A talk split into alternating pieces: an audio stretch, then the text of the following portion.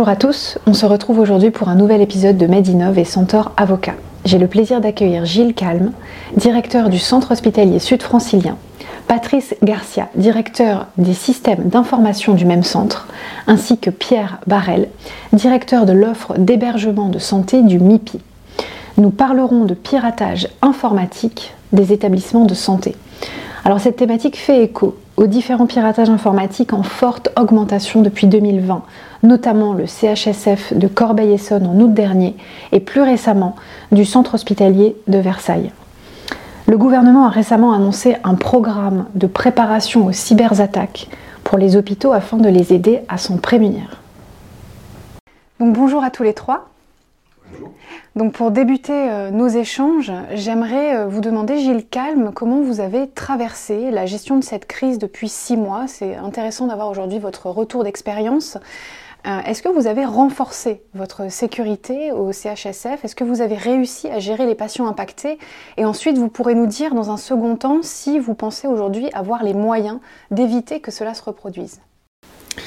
Alors notre stratégie a reposé sur la sécurité des soins. Notre obsession était euh, la sécurité des patients dès le début.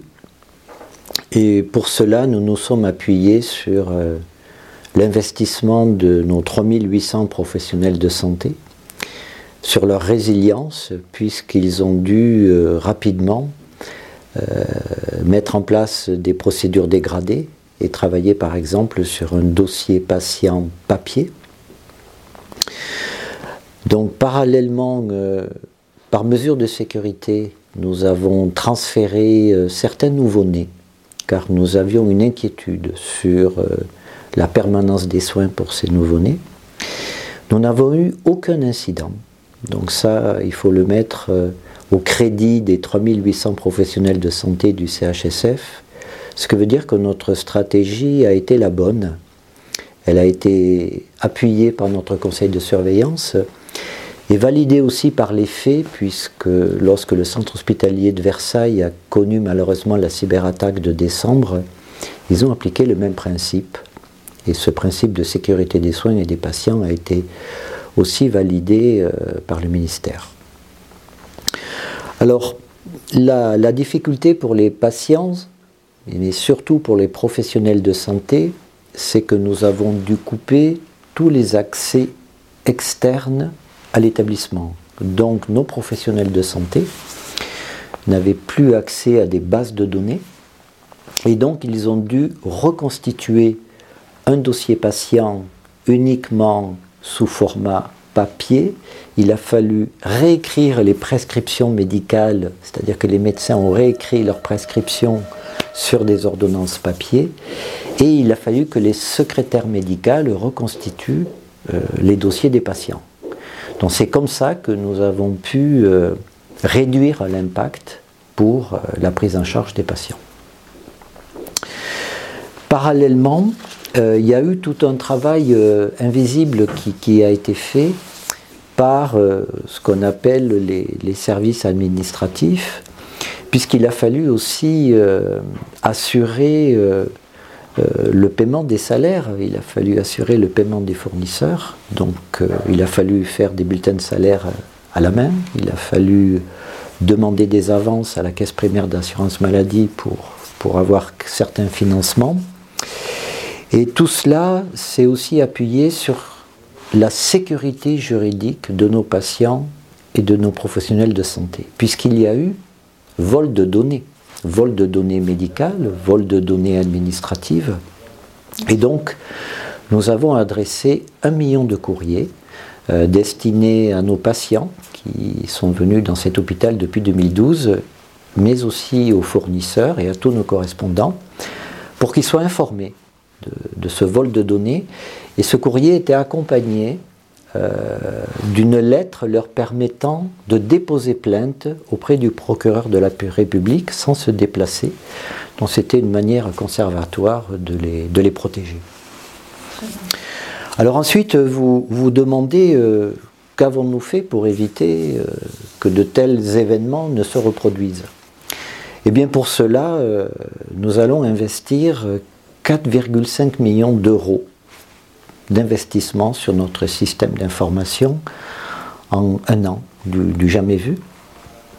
Euh, tout cela va à la fois reposer sur bien sûr la sécurité du système actuel, mais aussi on va travailler sur de meilleures fonctionnalités de ce système d'information pour qu'il réponde aux nouvelles attentes de nos médecins et de nos infirmières aujourd'hui.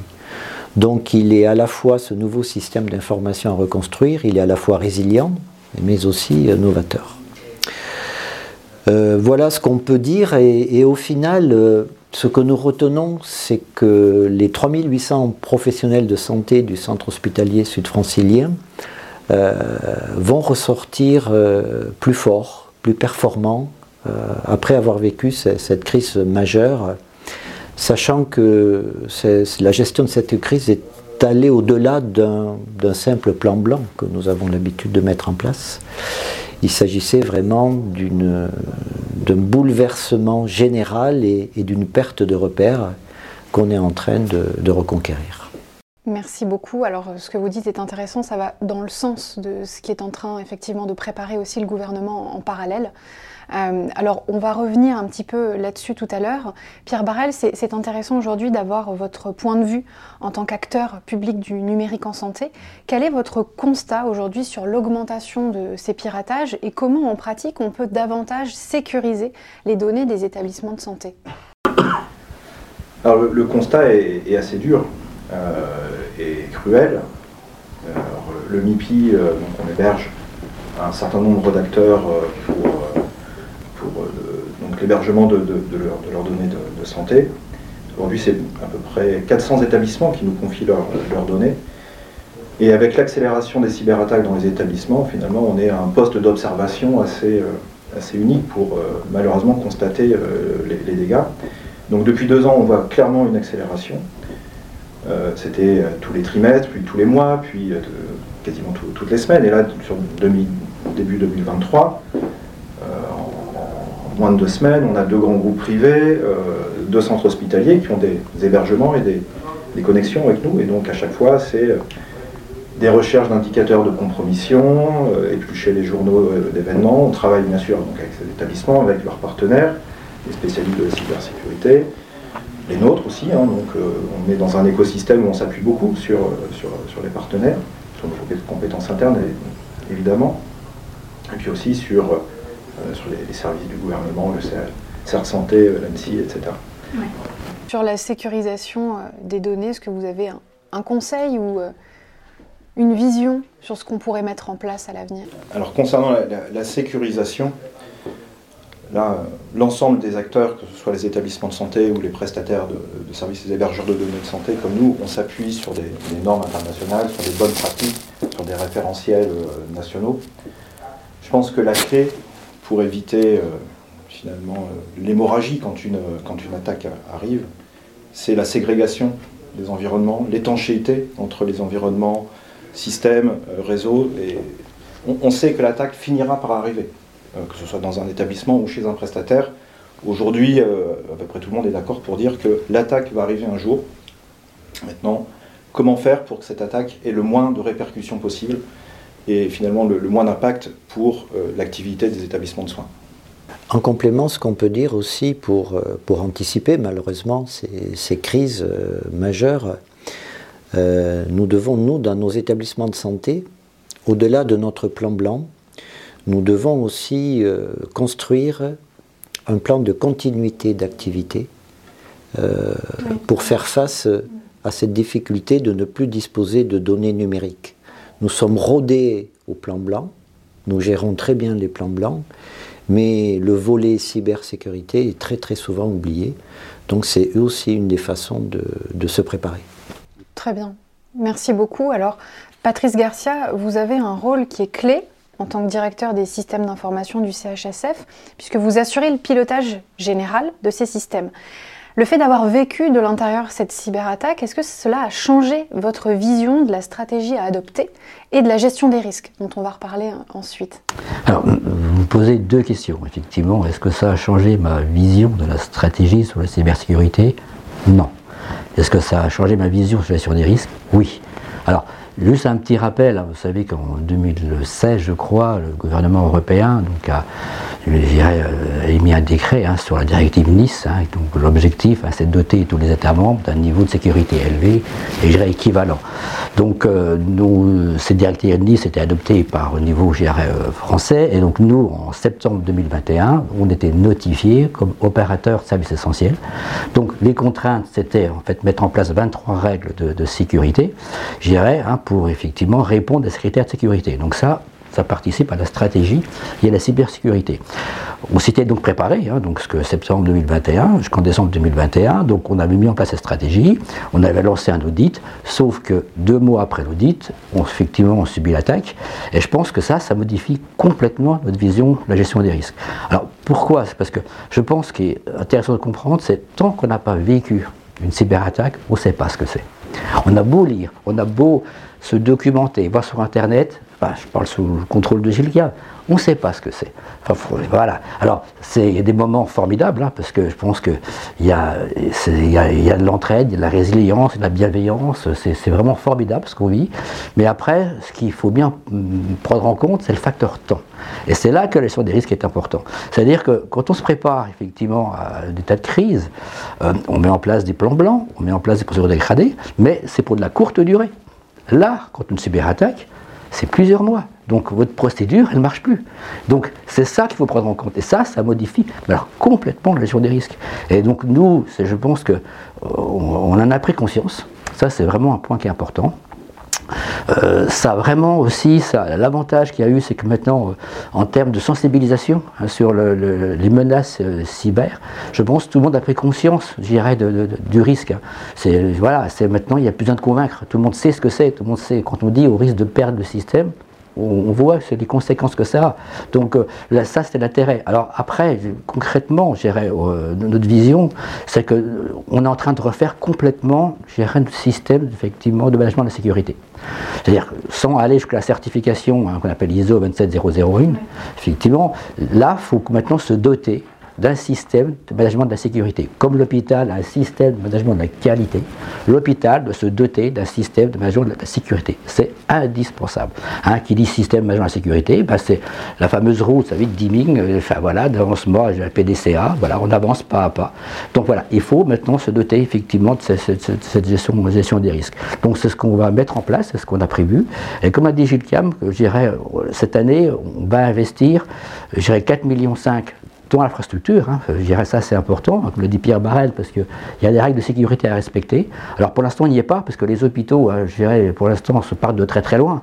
Les hôpitaux, je pense, c'est un six informations les plus complexes qui existent. C'est ouvert sur la ville, c'est ouvert sous appels biomédicaux, c'est extrêmement complexe. Alors, je ne veux pas faire ça, effectivement, vous dire ça, c'est pour, je dirais, me valoriser, mais on prend un système bancaire, la rigueur c'est plus simple, entre guillemets. Là, le système, le système hospitalier, c'est connecté à tout. Hein, c'est connecté aux, appareils de biomédicaux, donc euh, c'est un système qui est complètement ouvert. Ces différents constructeurs n'ont pas les mêmes exigences que vous en termes de sécurité. Donc c'est cette partie-là qu'il faut revoir. Donc voilà, donc c'est la trajectoire qui va être revue. Donc cette cyber-attaque, je pense, elle va avoir un facteur, euh, vraiment c'est un accélérateur de la mise en place de cette stratégie. Pour illustrer le facteur temps qu'évoque Patrice Garcia. Les hôpitaux sont confrontés à des crises épidémiques de grippe. Ça dure quatre semaines, maximum. Là, dans le cadre d'une cyberattaque, et c'est vrai pour tous les établissements, euh, c'est minimum 12 mois, voire 18 mois. Euh, un grand hôpital aussi de, l'Est de la France n'a toujours pas accès à Internet euh, depuis 14 mois. Donc pour le CHSF, ça a été 4 mois pour réparer, et maintenant ça va être 14 mois pour reconstruire. Donc ce facteur temps, il est, il est vital, et surtout pour le maintien de la motivation et du courage des équipes. Pour illustrer le second propos de, Patrice, c'est que nos médecins sont habitués, et nous aussi d'ailleurs, à accéder euh, depuis l'extérieur de l'hôpital à notre hôpital. On, a des outils pour cela. eh bien, tout cela c'est terminé parce que pour des raisons de sécurité, euh, maintenant tout cela est bien euh, corseté. Donc euh, on va devoir changer nos façons de, travailler et d'appréhender ces sujets. Merci pour, vos retours qui sont très complets. Alors on va, on va continuer un petit peu dans le sens de, de ce qu'on vient de dire parce qu'aujourd'hui on compte quand même une cyberattaque par semaine dans les hôpitaux selon l'ANSI, ce qui est énorme. J'aimerais avoir votre avis sur la responsabilité des établissements de santé en cas de cyberattaque. Il y a un débat aujourd'hui qui porte sur l'obligation de moyens ou de résultats auxquels seraient soumis les établissements qui n'a pas été tranché. Donc, je vous demande votre avis. Est-ce que la nature de cette obligation, elle pourrait évoluer en fonction de l'augmentation des cyberattaques? Alors, pour répondre à cette question qui, qui est très juridique, oui on est obligé de regarder ce que disent les textes aujourd'hui. Et, il y a au moins un texte qui existe, qui est le, règlement euh, général de protection des données. Le RGPD. Voilà, le RGPD. Et si vous regardez son article 32.1, si vous le lisez attentivement, vous voyez que ce qui est demandé aujourd'hui aux établissements de santé c'est d'avoir mis en œuvre tous les moyens permettant une protection des données, tant médicales, administratives ou autres. Et le juge, si un jour il est amené à statuer sur une responsabilité quelconque, il va devoir évaluer si les moyens mis en œuvre, en fonction aussi de l'actualité et des connaissances de la période donnée, si ces moyens sont bien en adéquation avec le fonctionnement de l'établissement de santé concerné. Donc il semblerait que pour le moment, pour le moment, on en soit une obligation de moyens, pas encore de résultats, mais tout cela peut peut-être peut évoluer. Merci. Est-ce que vous avez euh, un avis sur, euh, sur cette euh, obligation de moyens de résultats Alors je pense qu'effectivement, alors déjà pour revenir hein, sur les chiffres, euh, je ne pense pas que les hôpitaux soient plus attaqués effectivement que les autres entreprises. Je pense qu'effectivement il y a une menace un peu globale hein, quand on voit ce qu'on a, voilà, c'est en fait euh, ce qu'on a subi. Donc il y a des franchises effectivement, donc euh, des, hackers achètent des des failles de sécurité, peu importe où ils sont, le, but c'est d'obtenir des rançons. Donc euh, voilà, Après, effectivement, pour l'instant, je crois que ce qui est important, et c'est dans le cadre de la directive ministre, hein, ce qu'on nous demande, nous, c'est effectivement, c'est, de mettre en place des moyens, effectivement, parce que j'irais arriver à mettre en place ce que disait Pierre Barrel, une segmentation de réseau, un isolement, c'est un travail qui est colossal. Ça ne va pas se faire du jour au lendemain. Nous, on l'a entrepris, mais ça va nous prendre entre 12 à 16 mois. Donc euh, voilà, donc euh, ça c'est important. Ensuite, on voit l'ANSI a mis en place des, indicateurs de sécurité. Hein. donc, on, donc mesure notre niveau de sécurité hein, par les fameux ce qu'on appelle l'ORADAD. Et donc là c'est pareil. Donc là c'est au niveau de la gestion de la politique de sécurité, le fameux ce qu'on appelle l'Active Directory. Et donc là, pour arriver à mettre des bonnes pratiques dans, la gestion active de risque, c'est à mettre des mois. Donc, ce qui est important, je pense, c'est qu'il faut se mettre en dynamique. Et je pense que c'est ce que disait Gilles à un moment donné. C'est, il est important qu'on mette effectivement, qu'on identifie cette trajectoire et effectivement la dynamique pour y arriver effectivement par rapport à l'objectif. Je pense que pour l'instant, on n'est pas encore sur, effectivement sur l'autre versant. J'espère qu'on n'y arrivera pas. Mais voilà, mais on est vraiment là, il faut se donner les moyens. Pierre Barrel, peut-être le mot de la fin? Alors, l'obligation de résultat sur un, domaine aussi complexe que la cybersécurité, ça peut paraître un peu angoissant. Peut-être une façon plus, rassurante et plus vertueuse d'envisager l'obligation des résultats, ce serait de, et d'ailleurs c'est un peu ce qui est en préparation pour notamment les, opérateurs de services essentiels, d'avoir une obligation de résultat de succès sur des audits, des audits euh, réguliers et qui permettent finalement à chacun euh, de progresser.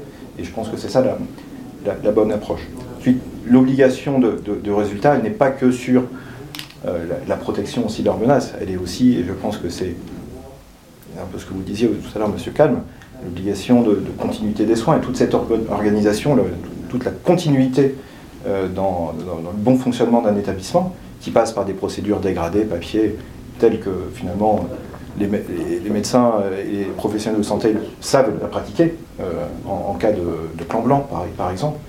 Je pense aussi que tout l'écosystème euh, du, numérique en santé doit pouvoir apporter des, nouvelles approches, des nouveaux outils pour pouvoir avoir euh, finalement un vrai plan blanc numérique et avoir des solutions, des plans B, et faire en sorte qu'une cyberattaque ne soit plus finalement un désastre.